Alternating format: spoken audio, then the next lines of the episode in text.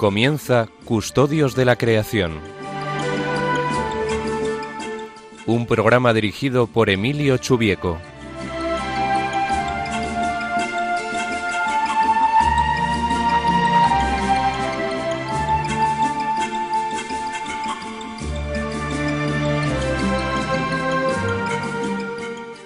Tardes, queridos oyentes del programa Custodios de la Creación. Un mes más nos unimos para eh, reflexionar sobre el impacto que nuestra fe tiene en la conservación de la naturaleza. Este mes sigo grabando el programa desde casa, puesto que también como la mayor parte de nosotros estamos confinados en espera de poder pronto superar esta pandemia que ha causado tanto sufrimiento. Espero que vosotros y vuestras familias estéis bien de salud y de ánimo que pronto podamos volver a una situación razonablemente normal. Como hacemos habitualmente, empezaré el programa con un comentario del Evangelio del día. Después dedicaré la mayor parte del tiempo a presentaros una conferencia que di recientemente en el marco de una iniciativa de la Comisión Diocesana de Ecología Integral. Esta iniciativa se denomina Comparte desde tu ventana y pretendía acompañar a las personas utilizando la videoconferencia para mm, en este tiempo donde estamos todos confinados pudiéramos seguir reflexionando y comunicándonos sobre distintos aspectos relacionados con la conservación de la naturaleza y la justicia ambiental. En este caso, la conferencia que os voy a presentar en la segunda parte del programa versa sobre las razones teológicas de la conversión ecológica, siguiendo la encíclica del Papa Francisco. Pero antes voy a poner eh, una canción de unos sacerdotes irlandeses llamados The Priest que grabaron hace algunos años varios discos que tuvieron mucho éxito con canciones clásicas y algunas religiosas. Estos sacerdotes se cantan muy bien, como veremos ahora, eh, proceden de Irlanda del Norte y voy a iniciar el programa con una de estas canciones, Gloria Domine Fili Unigeniti, originaria de Antonio Vivaldi, también sacerdote, por cierto.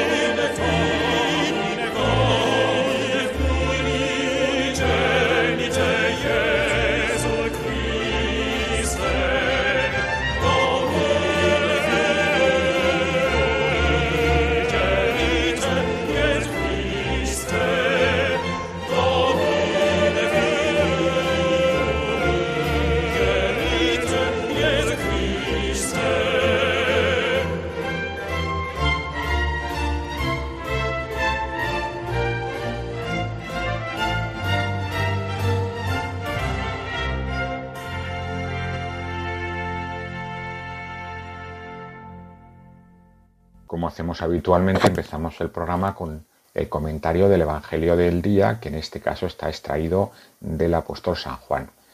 En aquel tiempo dijo Jesús a sus discípulos, Si el mundo os odia, sabed que me ha odiado a mí antes que a vosotros.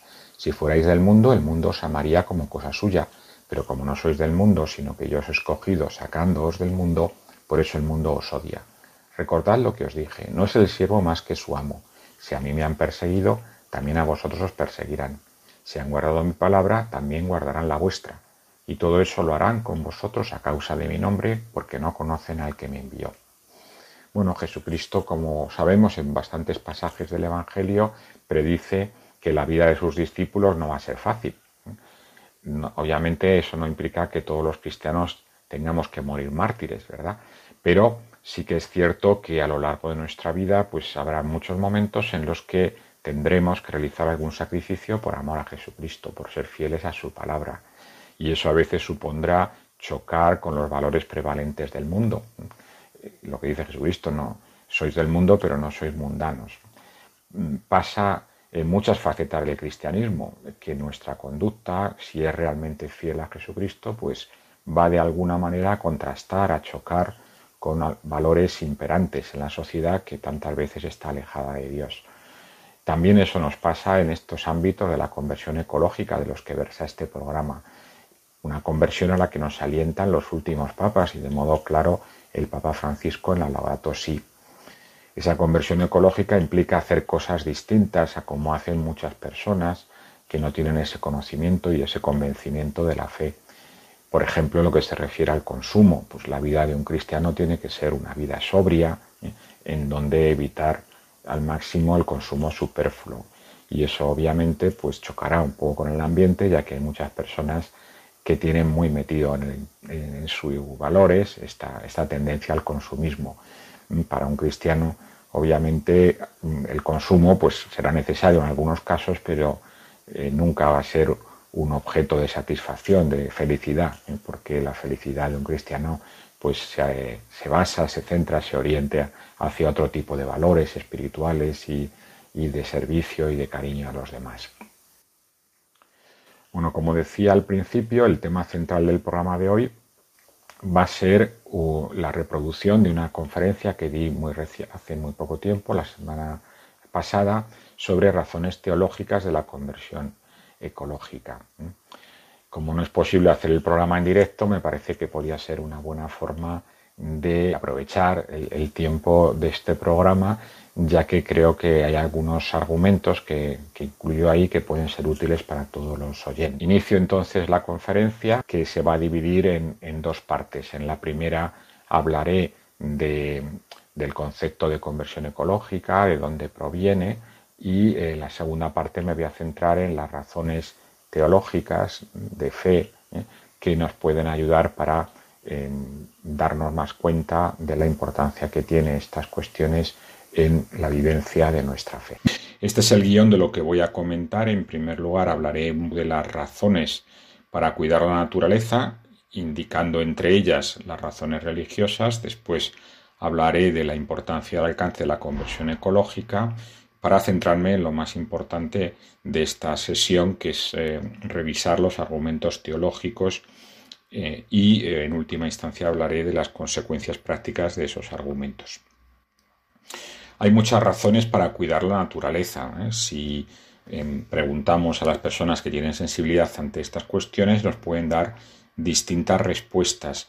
Por un lado, habría una razón económica, aquellas personas que consideran como más importante a la naturaleza como un conjunto de recursos que, que conviene conservar para garantizar una adecuada explotación de los mismos. La economía basada en los recursos naturales pues está creciendo, la economía verde que se llama, eh, está creciendo en todos los lugares y bueno, hay algunos países que tienen una clara eh, vocación ambiental en su, en su estructura económica. Eh, el caso más conocido es el de Costa Rica, que tiene eh, la, mayor proporción del territorio de, cubierto de parques nacionales y buena parte de sus ingresos vienen del turismo ambiental. Por supuesto, hay otra razón relacionada con la salud. Estos días lo estamos viendo de manera muy clara. La degradación del ambiente afecta a la salud de las personas. La contaminación de los ríos, del aire, de los suelos, afecta a la salud de las personas y hay muy diversas enfermedades en el mundo que están asociadas a la degradación de, la naturaleza. Una tercera razón sería la responsabilidad, la ética mm, del cuidado que nos llevaría a mm, poner un, esmero en, nuestra relación con la naturaleza por los impactos que, que esa actuación nuestra tiene sobre eh, la propia naturaleza y sobre las personas.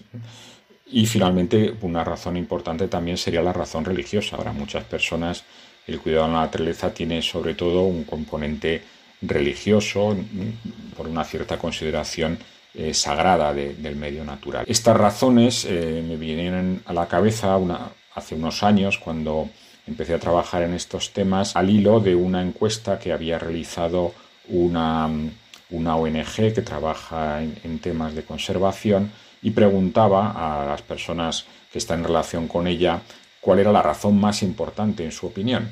Y había pues cinco posibilidades, porque es una fuente de recursos, una cuestión económica, porque si la naturaleza está mal, el hombre también lo está, sería una razón de salud, porque el hombre forma parte de ella y como único ser racional debe cuidarla, sería una razón de responsabilidad, porque la vida y todos sus seres tienen valor en sí mismos, sería valor intrínseco, o porque es una creación de Dios. En esa encuesta que estaba alojada en una página web en América Latina, me llamó la atención que la razón más importante era precisamente esta última, porque es una creación de Dios, eh, con el mismo porcentaje que la razón de responsabilidad, siendo mucho menos importante la razón de salud y la razón del valor intrínseco y económico. Repetimos esa encuesta en distintos ámbitos de, aquí de España, en concreto a un grupo de personas que trabajan en grupos ecologistas y a alumnos de la universidad y en los dos casos vimos como la razón religiosa tenía un porcentaje muy pequeño de, de importancia, menos del 3% de las personas en el caso de los ecologistas y 3,5% en el caso de, los alumnos de la universidad consideraban que esa era la razón más importante, mientras que la razón del valor intrínseco, sobre todo en el caso de las personas que trabajan en el mundo, en, en los grupos ecologistas, era la más importante, junto a la razón de la salud humana. En una encuesta más amplia realizada en un ecobarómetro que, hizo la Fundación Endesa hace unos años, se hacía esas mismas preguntas, en este caso una muestra mayor, mil personas entre 18 y 35 años, y también la razón religiosa tenía un peso muy pequeño, siendo mucho más importante la razón de responsabilidad y la razón sanitaria. Me llamó mucho la atención porque en esa encuesta también se hacía una pregunta adicional sobre em, la, importancia de la religión para esas personas y en qué medida eso podía cambiar su, su, razón o su argumento principal para conservar la naturaleza. Y incluso entre las personas que se consideran muy o bastante religiosas, solamente el 10% de las personas consideraban que la razón más importante era la razón religiosa, porque es una creación de Dios. Incluso entre esas personas muy religiosas, la razón más importante no era religiosa, sino más bien de responsabilidad o de salud.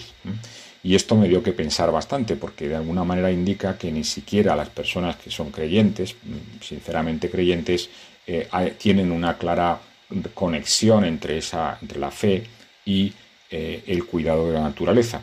Está claro en cierta medida que no estamos explicando bien este asunto. Claro, la conversión ecológica para muchas personas es algo que de lo que casi nunca han oído hablar o que les resulta un tanto ajeno a su, a su práctica religiosa cotidiana. Em, hace unos años me invitaron a un encuentro sacerdotal realizado en las afueras de Barcelona que se em, denominaba La conversión ecológica, una exigencia de la fe, eh, con el subtítulo de Una reflexión sobre la dato sí. Me llamó la atención el título, era un título bastante atrevido, por decirlo así, ¿no? Una exigencia de la fe, le, lo indicaban. Y bueno, en cierta medida yo creo vamos, que tenía mucha razón, por supuesto, ¿no? en que la conversión ecológica no es algo marginal a nuestra fe, sino que es una consecuencia directa de ella. Y eso dice, lo dice también el Papa en la, en la encíclica Laudato Si, en uno de los párrafos que a mí me parecen más contundentes. Dice así, leo textualmente, Pero también tenemos que reconocer que algunos cristianos comprometidos y orantes, bajo una excusa de realismo y pragmatismo, suelen burlarse de las preocupaciones por el medio ambiente. Otros son pasivos, no se deciden a cambiar sus hábitos y se vuelven incoherentes. Vivir la vocación de ser protectores de la obra de Dios es parte esencial de una existencia virtuosa. No consiste en algo opcional, ni en un aspecto secundario de la experiencia cristiana. Claramente aquí el Papa está eh, subrayando la importancia de esta cuestión para nuestra fe. No es algo marginal, dice el Papa, sino es parte central, no es, no es algo secundario. Y bueno, creo que eso es importante tenerlo en cuenta cuando centramos este, el tema de hoy, las razones religiosas para la conservación ambiental, el núcleo principal es que no es una cuestión marginal, sino que es eh, central a, nuestra fe. Eh, la idea de la conversión ecológica no es nueva en la encíclica del Papa Francisco, sino que ya se había propuesto ese término por los pontífices anteriores. En concreto, el primero que utiliza ese término es San Juan Pablo II, precisamente en un documento dirigido a los, a los obispos. En él, decía, se necesita pues una conversión ecológica a la cual los obispos darán su propia contribución enseñando la relación correcta del hombre con la naturaleza. Esta relación, a la luz de la doctrina sobre Dios Padre, creador del cielo y de la tierra, es de tipo ministerial. En efecto, el hombre ha sido puesto en el centro de la creación como ministro del Creador. Y a mí me parece muy importante, no solamente porque es la primera vez que se cita ese contexto, sino también porque el Papa Juan Pablo II pone eh, la, conversión ecológica en el marco de la teología de la creación. Y eso realmente es, el núcleo, a mi modo de ver, de la razón religiosa para la conservación ambiental.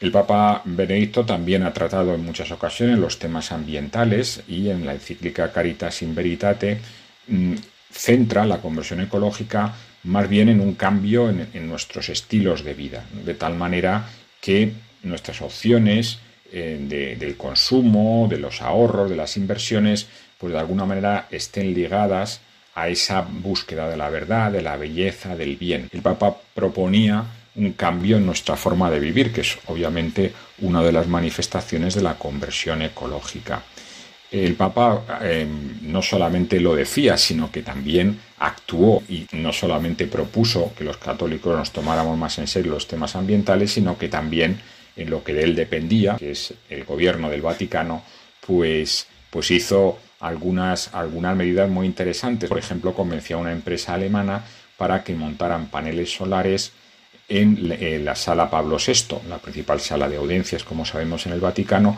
de tal manera que con esos 2.300 metros cuadrados de paneles solares, prácticamente el Vaticano es el primer estado del mundo neutro en emisiones de CO2.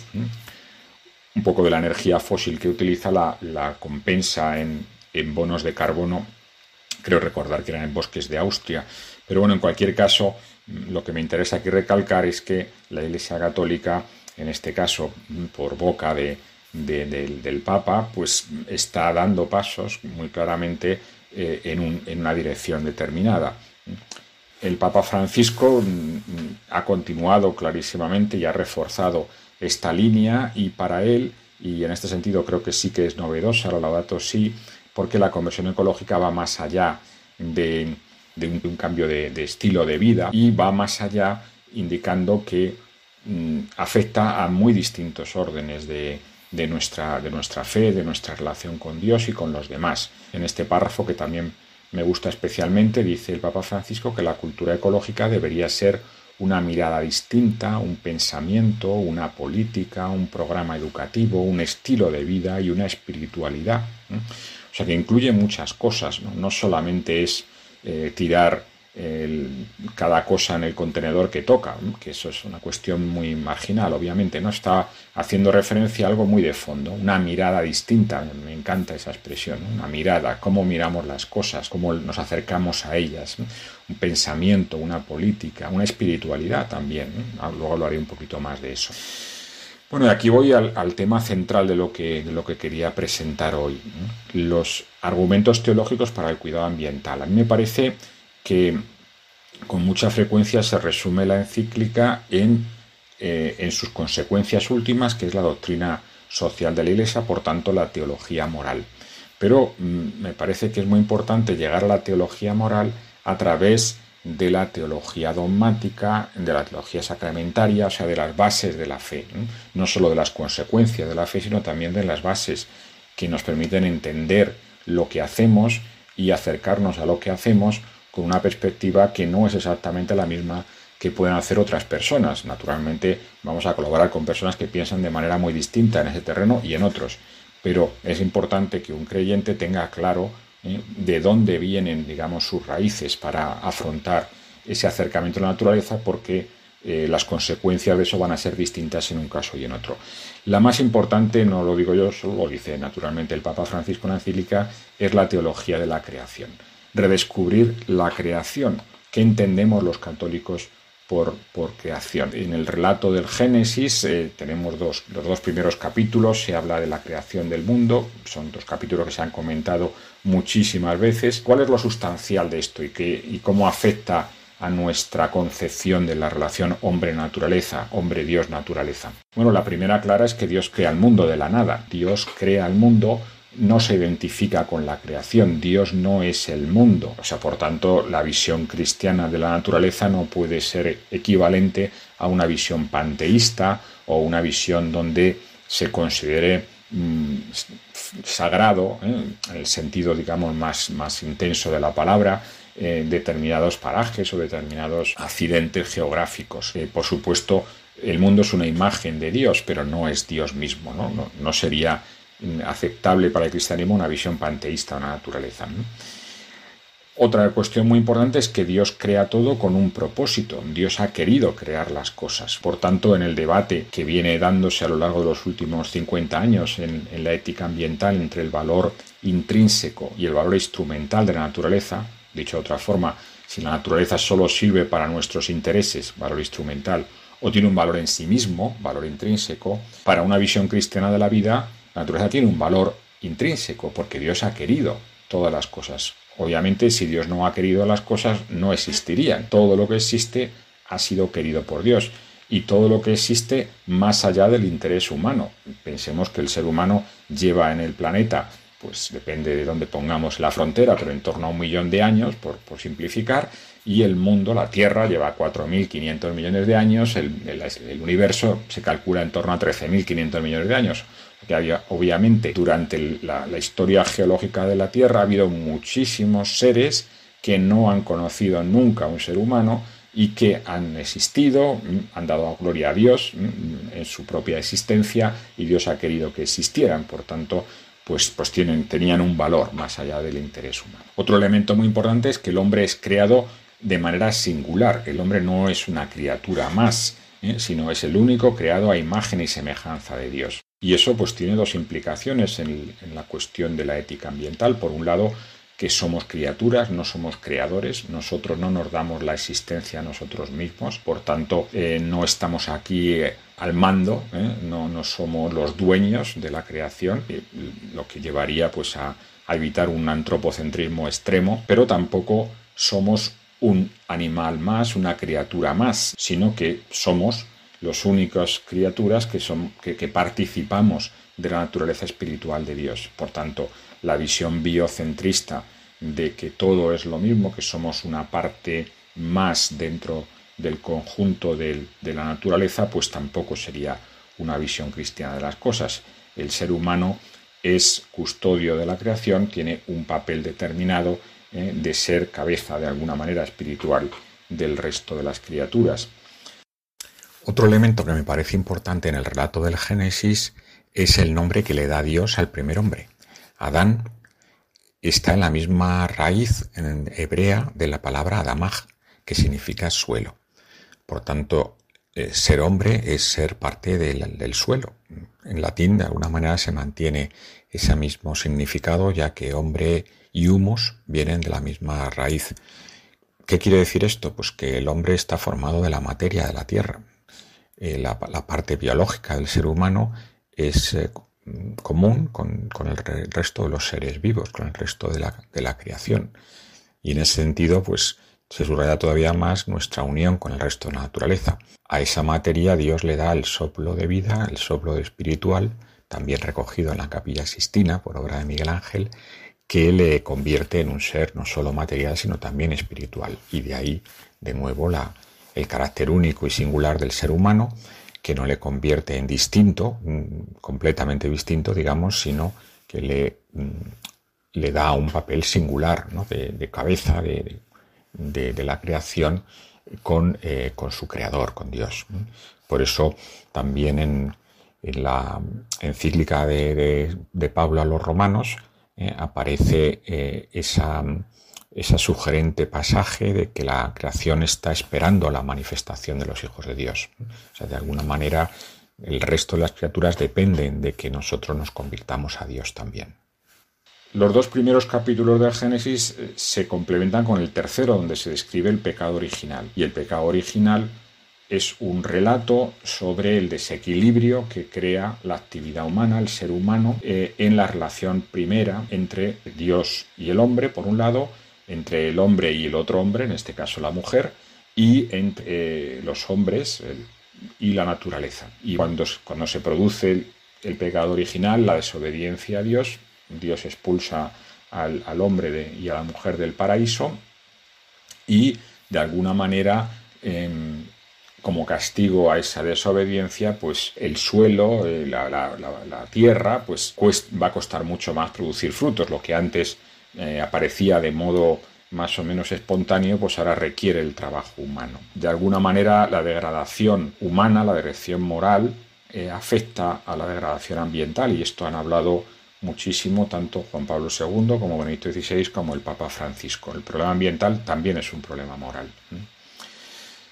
Como digo, eh, esta, esta, idea central de la teología de la creación para entender bien la relación entre el ser humano y la naturaleza desde una perspectiva cristiana está muy claramente indicada en la encíclica Laudato Si. Dice el Papa, la mejor manera de poner en su lugar al ser humano y de acabar con su pretensión de ser un dominador absoluto de la tierra es volver a proponer la figura de un Padre creador y único dueño del mundo, porque de otro modo el ser humano tenderá siempre a querer imponer a la realidad sus propias leyes e intereses. Dice la mejor manera, por tanto ya sitúa el Papa la importancia de, hacer una buena reflexión teológica sobre, sobre, esta cuestión. También en la encíclica eh, insiste el Papa en el valor de todas las criaturas, el valor intrínseco, el valor propio. Estamos llamados, dice, a reconocer que los demás seres vivos tienen un valor propio ante Dios y por su simple existencia lo bendicen y le dan gloria, porque el Señor se regocija en sus obras. En otro párrafo, para la tradición judio-cristiana, decir creación es más que decir naturaleza, porque tiene que ver con un proyecto del amor de Dios, donde cada criatura tiene un valor y un significado creo que manifiesta de manera muy clara pues esta idea de el valor propio y de eh, el carácter ministerial del, ser humano en relación con la creación. Vamos a hacer una pequeña pausa en esta descripción de las razones teológicas para la conservación ambiental, recuperando al grupo de Priest que habíamos, con el que habíamos iniciado este programa.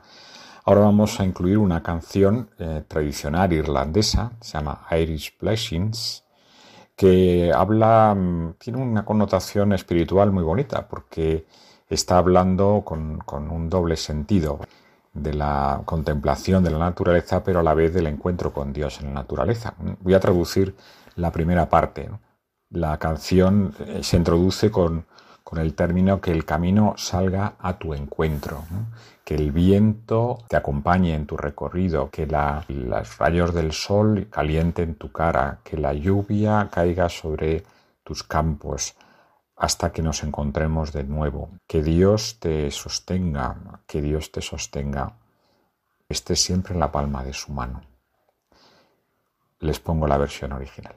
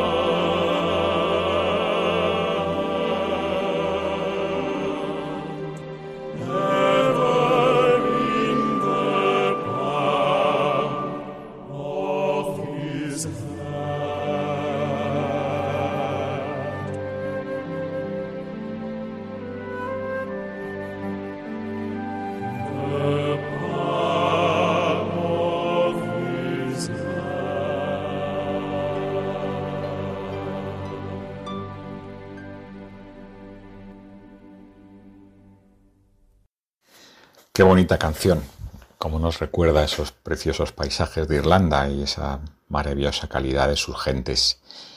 Vamos a volver al tema que veníamos tratando antes de este pequeño descanso, las razones teológicas de la conservación de la naturaleza. Estábamos hablando de la importancia de redescubrir la teología de la creación. Vamos a seguir ahora hablando de la teología sacramentaria, de la teología espiritual y finalmente de la teología moral, para luego acabar dando algunas consecuencias prácticas de esas razones teológicas que venimos comentando en el programa de hoy. Otra idea muy importante, me parece a mí, es la teología sacramentaria. Claro, cuando hablamos de, la, del dualismo que, está presente detrás de, de una cierta concepción de, lucha, de enfrentamiento entre hombre y naturaleza, ese dualismo no es cristiano, por lo menos no es católico, ni tampoco ortodoxo, sino más bien viene de la tradición cristiana protestante. ¿no? Se nos llevaría eh, demasiado hablar ahora de esta cuestión, pero creo que es importante recordar que el desprecio a lo material es la primera herejía históricamente de la Iglesia, el gnosticismo. Esa idea de que lo único que salva al ser humano es el espíritu y que lo importante es purificar el espíritu. Somos seres espirituales y corporales. Lo material también es importante y lo material es el lugar donde vivimos, el lugar donde estamos y nuestro material, entre comillas, es lo que nos une con el resto de la naturaleza. Y eso lo vemos de manera muy plástica en los sacramentos, que recuerdo que que son parte fundamental de la teología católica y también ortodoxa, y compartimos con nuestros hermanos ortodoxos el mismo concepto de los sacramentos.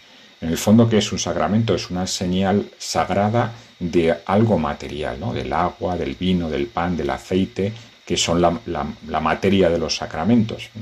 Y de alguna manera la valoración de lo material, en el fondo, es reconocer la encarnación de Jesucristo, que se hizo hombre, no se hizo espíritu solo, se hizo ser humano con con, espíritu y con materia. Dice el Papa Francisco, la Eucaristía une el cielo y la tierra, abraza y penetra todo lo creado. El mundo que salió de las manos de Dios vuelve a Él en feliz y plena adoración. Es una manifestación muy clara, eh, el, acto central de nuestra fe, de la liturgia católica, que es la Santa Misa, una vez muy clara de esta unión entre lo natural y lo espiritual. Por eso, entre, en, en la reforma eh, que hizo el Vaticano II de la liturgia aparecen nuevas plegarias eucarísticas y en algunas de ellas se muestra muy claramente esta relación. Por ejemplo, en la plegaria eucarística 3, que recitamos con, frecuencia, dice el sacerdote, con razón te alaban todas tus criaturas, te alaban todas tus criaturas, están presentes de alguna manera también cuando celebramos la Santa Misa. Otra idea muy importante en la, línea de la teología espiritual, la redescubrir la tradición contemplativa del mundo católico y, insisto también aquí, eh, unido a, la tradición de, la Iglesia ortodoxa, que recuerdo que hasta el siglo X era la misma Iglesia, claro. ¿eh? desgraciadamente a partir de ahí nos separamos y todos rezamos para que nos podamos unir de nuevo. Pero bueno, esta idea de contemplar el mundo como, como una imagen de Dios y recuperar lo que podemos llamar teología del asombro, de la contemplación, de ver la maravilla que, que Dios ha querido para nosotros, del regalo que significa eso. En varios párrafos de la encíclica el Papa hace referencia explícita a esta idea. El mundo, dice, es algo más que un problema a resolver, es un misterio gozoso que contemplamos con jubilosa alabanza. ¿Eh? Qué propio de un creyente es mirar lo que le rodea como un signo, como una imagen de, de la belleza y del poder de Dios. Por eso dice el Papa, si nos acercamos a la naturaleza y al ambiente, sin esta apertura al estupor y a la maravilla, si ya no hablamos el lenguaje de la fraternidad y de la belleza en nuestra relación con el mundo, nuestras actitudes serán las del, dominador, del consumidor o del mero explotador de recursos, incapaz de poner límites a sus intereses inmediatos. O dicho de manera positiva, ¿eh? si somos capaces de abrirnos al estupor y a la maravilla y a la belleza de nuestra relación con el mundo, nuestra actitud será la actitud correcta, la actitud de alguien que valora la creación como un don de Dios. En esa línea, pues la, espiritualidad cristiana nos conecta con el propio cuerpo, con la naturaleza y con las realidades de este mundo, dice el Papa también. Estamos en comunión con todo lo que nos rodea y eso es precisamente la base del, del cuidado de la creación. No cuidamos la creación porque lo hace todo el mundo, porque está de moda, porque es necesario, porque hay muchos problemas ambientales. Todas esas son razones que están muy bien, pero la razón más importante es que hacemos eso porque es consecuencia de nuestra visión de la, de, la creación, del papel de Dios, del ser humano y de las demás criaturas, de la relación. Dice el Papa, la espiritualidad cristiana propone un modo alternativo de entender la calidad de vida y alienta un estilo de vida profético y contemplativo capaz de gozar profundamente sin obsesionarse por el consumo. O sea, ese cambio de, visión, esa, ese, cambio de estilo de vida que ya hemos comentado que varios pontífices nos animan a dar, no está basado únicamente en que hay muchos problemas ambientales, está basado en redescubrir nuestra vocación a la, al trato con Dios, ¿no? a, la visión, a la visión espiritual de las cosas con las que nos relacionamos. Y eso nos llevará a un estilo de vida mm, sobrio, mm, capaz de, como dice muy bien el Papa, de gozar profundamente, sin recurrir al consumo, que no deja de ser un, recurso. Consumimos porque tenemos necesidades, no porque eso sea un fin en sí mismo. Bueno, si, si estas tres patas, la teología de la creación, la teología sacramentaria y la teología espiritual, las tenemos claras, la cuarta pata, en la que a veces nos apoyamos excesivamente, a mi modo de ver, es, sería la justicia, la dimensión eh, de impacto que ese cuidado tiene sobre nuestros hermanos más vulnerables. No estoy diciendo que no sea importante, por supuesto. Lo que estoy diciendo es que eso no es lo exclusivo de la visión cristiana de las cosas, porque la justicia ambiental está presente en muchas otras personas que se acercan a la naturaleza y que no tienen seguramente ninguna conexión con la fe. Por tanto, un creyente no puede quedarse únicamente en la justicia ambiental, pero tampoco obviamente la puede rechazar, es consecuencia una cosa de la otra. Las líneas para la solución, dice el Papa, requieren una aproximación integral para combatir la pobreza, para devolver la dignidad a los excluidos y simultáneamente para cuidar la naturaleza. La ecología integral obviamente incluye la ecología humana también. Todo está conectado, es una frase que repite en muchos lugares el Papa Francisco. Em, la ecología no solo hace referencia a los pájaros, a los reptiles, a los mamíferos, hace referencia también a los seres humanos. Al libro de la vida afecta a cómo nos relacionamos con los demás y cómo cuidamos nuestra propia biología, nuestro propio cuerpo, cómo cuidamos pues a una persona desvalida, cómo cuidamos a un embrión humano, cómo cuidamos a un niño en gestación en el vientre de su madre, pues todo eso es parte de la ecología, de una ecología integral, que es muy importante tener esa visión más amplia de las cosas. La ecología no es únicamente el cuidado de las criaturas más vulnerables, también de los seres humanos, ¿no? También de nuestra relación. Por tanto, para la conversión ecológica necesitamos saber, necesitamos conocer eh, los problemas ambientales y las raíces teológicas de, nuestro acercamiento a la naturaleza. Necesitamos poder, necesitamos ser capaces de tomar decisiones que impliquen un compromiso. Necesitamos querer, ¿eh? necesitamos también eh, poner voluntad en que, en que es necesario ese cambio. Las actitudes, dice el Papa, que obstruyen los caminos de la solución, aún entre los creyentes, van de la negación del problema a la indiferencia, la resignación cómoda o la confianza ciega en las soluciones técnicas. Esto también nos puede pasar a nosotros. Esto no va con nosotros, que ya hacemos todo lo que podemos, que en realidad el problema no es tan importante. Todo en el fondo son excusas para para no comprometernos suficientemente. Y tenemos que hacerlo por muchas razones, por consecuencia con nuestra fe, pero también porque el mundo nos mira, porque somos escaparate para otras muchas personas, independientemente de nuestra propia fragilidad, obviamente. Pero tenemos que ser ejemplo también en esta cuestión, como bien dice el Papa Francisco. Espero, dice, que nuestros seminarios y casas religiosas de formación se eduque para una autoridad responsable, para la contemplación agradecida del mundo, para el cuidado de la fragilidad de los pobres y del ambiente. ¿Qué implica, y ya termino, esa conversión ecológica? Un cambio de actitudes, en primer lugar, un cambio de valores, ver el mundo como un don del que tenemos que dar gracias, por el que tenemos que dar gracias, la comunión universal con las demás criaturas, la, ética del cuidado, la responsabilidad ante las demás personas, ¿no? la apertura, y un cambio en los estilos de vida. Cambio de actitudes, cambio de estilos de vida. ¿Cómo es nuestro impacto ambiental, cómo intentamos reducirlo. No se trata solo de reciclar, se, trata en primer lugar de reducir, esa es, esa es la clave, y de intentar pues, que nuestro consumo sea lo más sostenible posible. Y eso hace referencia también a nuestra a cómo educamos, cómo hablamos de estas cuestiones en todos los ambientes, también obviamente en nuestras parroquias, en nuestros centros de formación termino con esta, con esta frase un poco larga, pero creo que muy sustancial como un resumen de lo que quería decir hoy. Está tomada no de la encíclica, sino en un libro reciente, el Papa Francisco, que habla de temas ambientales, recogiendo discursos que ha pronunciado en muy distintas situaciones. Dice, en la raíz hemos olvidado quiénes somos, criaturas a imagen de Dios, llamadas a vivir como hermanos y hermanas en la misma casa común de nuevo, la base es la teología de la creación. No fuimos creados para ser individuos que mangonean. Fuimos pensados y deseados en el centro de una red de vida compuesta por millones de especies unidas amorosamente por nuestro Creador.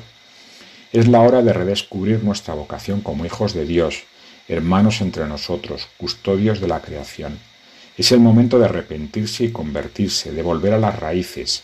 Somos las criaturas predilectas de Dios quien en su bondad nos llama a amar la vida y vivirla en comunión, conectados con la creación. Antes de terminar el programa me gustaría incluiros una breve información sobre la campaña que está realizando Radio María para recoger donativos entre las personas que buenamente puedan ayudar. Como sabéis, la radio vive exclusivamente con las aportaciones de voluntarios. Y en estos momentos difíciles estamos acompañando a muchas personas en muchos lugares del mundo. Entendemos que en este periodo tan difícil eh, pues puede ser especialmente complicado para algunas personas colaborar económicamente con, esta iniciativa apostólica, pero para otras pues puede ser todavía ocasión de hacerlo. En cualquier caso, os pedimos vuestras oraciones, que son desde luego el mejor soporte para la labor que se intenta realizar desde aquí.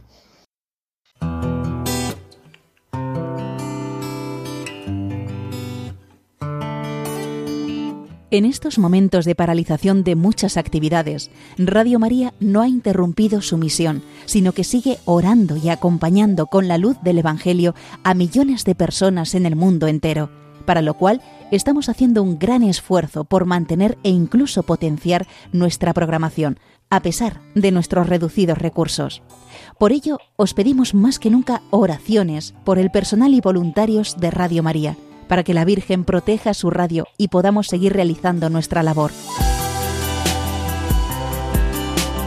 Por otro lado, dado que Radio María no tiene más ingresos que los donativos de sus oyentes, a pesar de las dificultades de muchos en estos momentos de crisis, confiamos en que quien tiene más posibilidades supla con una aportación más generosa lo que otros no pueden dar ahora. Así, entre todos, con donativos pequeños o mayores, Radio María podrá seguir avanzando en España y, a ser posible, ayudando también a otras Radio María de países más necesitados. Recuerda que puedes hacer tu donativo sin moverte de casa con una simple llamada al 91 822 8010 o a través de nuestra página web radiomaria.es, donde verás los números de cuenta a los que puedes realizar una transferencia bancaria o a través de pasarela de pago con tarjeta. Además, tenemos ya disponible el método de pago Bizum, que es una manera segura y rápida de realizar una transferencia bancaria a través de la APP de tu banco instalada en el móvil. Para ello, tienes que darte de alta en Bizum, seleccionar la opción de pago con la posibilidad de realizar un envío a una ONG, localizándonos en el buscador como Radio María o introduciendo nuestro código Bizum 38048. Y si quieres que tu donativo desgrabe, no olvides indicar tus datos personales como tu NIF y código postal, que en el caso de Bizum debes introducir en la casilla concepto. Radio María, una voz de esperanza en el mundo.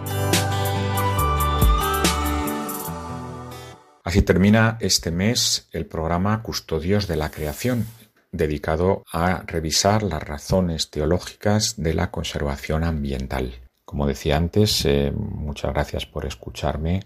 Eh, hasta el próximo mes, el programa Custodios de la Creación. Dentro de 15 días con Lorena, dentro de un mes conmigo mismo, Emilio Chubieco. Y os eh, termino deseándoos mm, que sigáis muy bien de salud, que os cuidéis mucho durante estos días que todavía tenemos que estar en casa. Hasta dentro de muy poco.